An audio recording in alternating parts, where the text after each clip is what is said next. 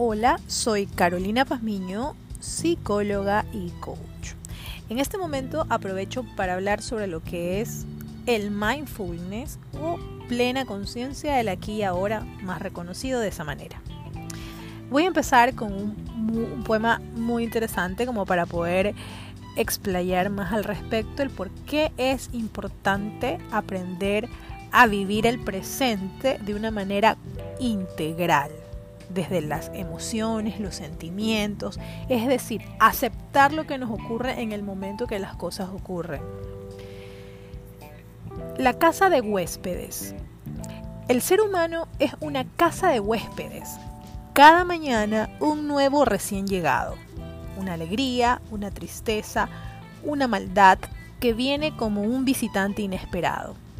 Dales la bienvenida y recibe a todos aun si son un coro de penurias que vacían tu casa violentamente. Trata a cada huésped honorablemente. Él puede estar creándote el espacio para alguna nueva delicia. El pensamiento oscuro, la vergüenza, la malicia, recíbelos en la puerta sonriendo e invítalos a entrar. Agradece a quien quiera que venga porque cada uno ha sido enviado como una guía más allá. ¿Qué significa este tipo de poemas? La casa de huéspedes, si nosotros comparamos, hagamos una analogía de que nuestra mente, nosotros mismos, somos como un gran hotel. Uno no elige al cliente o al huésped que va a venir a, hacer, a utilizar nuestro hotel. Uno no los elige. Esto quiere decir que todos estos huéspedes pueden ser, o de hecho son, emociones de todo tipo que existan. Buenas, malas, desagradables, cosas positivas como cosas negativas. Todo lo que llega a uno debe de ser bienvenido y bien recibido porque no sabemos cómo eso nos va a aportar en un futuro. Pero debemos reconocerlos como lo que son y tratarlas bien. Para ser consciente de nuestras, de nuestras acciones, lo primordial es entrar en esa plena conciencia de lo que estamos haciendo, lo que decimos y lo que sentimos. El diario vivir nos mantiene en una especie como de piloto automático, donde creemos tener el control de absolutamente todo lo que nos rodea. La gente, el tiempo, las tareas, las acciones de los otros, todo.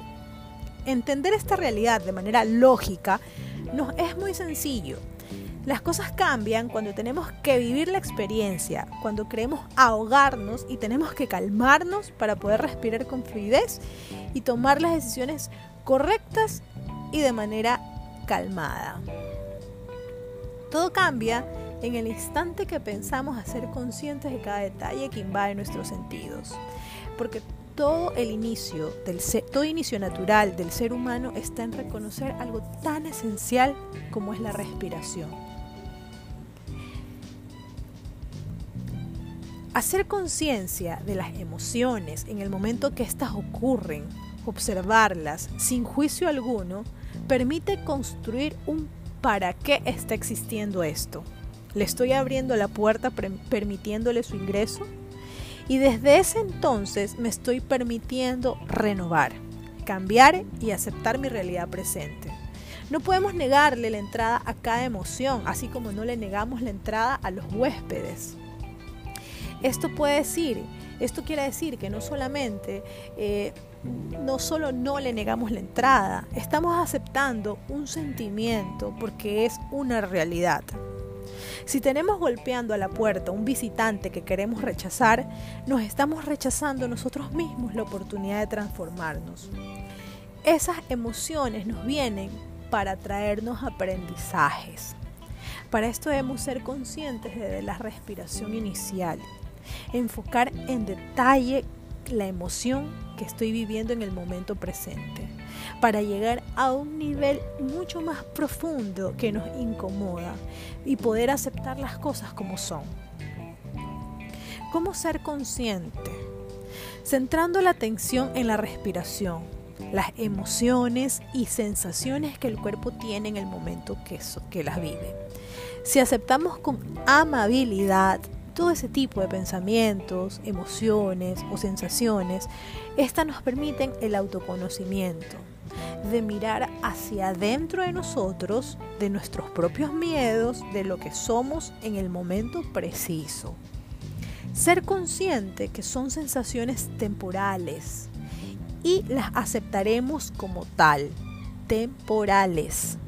Así evitamos escapar o rechazar aquello que nos disgusta. Poner al cuerpo y a la mente en estas condiciones nos permite gestionar nuestras emociones frente a todo tipo de problemas de salud, físicos, mentales, para poder aprender y desarrollarnos desde adentro. Una técnica importantísima que en la, en la, práctica yo utilizo y me atrevo porque soy instructora de buceo es poder llevar a las personas a bucear como un proceso de desarrollo personal. ¿Por qué esto nos aporta? ¿Cómo aporta esto en un proceso de aprendizaje? Porque efectivamente en la actividad submarina, como lo es el buceo, permite llevar a la gente a una realidad que ya sale de la teoría y entra en una práctica completamente vivenciales en el que las personas dejan de manera inmediata su estado de piloto automático para ser conscientes de su existencia desde el minuto exacto que sienten y escuchan su respiración. Es lo único que escuchan, su respiración. Las burbujas en el agua, que es su respiración. Y sentir, que aprendan a sentir la liviandad de su cuerpo bajo el agua. En aprender a soltarse y dejarse caer a confiar en sí mismo, a comunicarse con el equipo de compañeros y principalmente autocontrolarse en el momento sensorialmente exacto que lo necesita. Con este entrenamiento, que es tan importante, la gente aprende también a disciplinarse, planificarse y moverse en un territorio completamente desconocido. Porque estamos entrenando la mente para poder fluir con la naturaleza de la que por de por sí somos parte. Que lo único que podemos controlar siempre va a ser nuestra mente. Y desde nuestra mente se podrán controlar las acciones, los pensamientos, la comunicación que emitimos en todo momento y consecuentemente las emociones. De esta manera, este deporte, como lo que es el buceo, no es solo un entrenamiento, es un aporte al crecimiento humano desde el empezar a ser conscientes con lo que somos, humanos te invito a que visites mi Instagram, arroba carolpasmino, arroba, perdón, arroba carolpasmino y también puedas seguirme en LinkedIn como Carolina Pazmiño.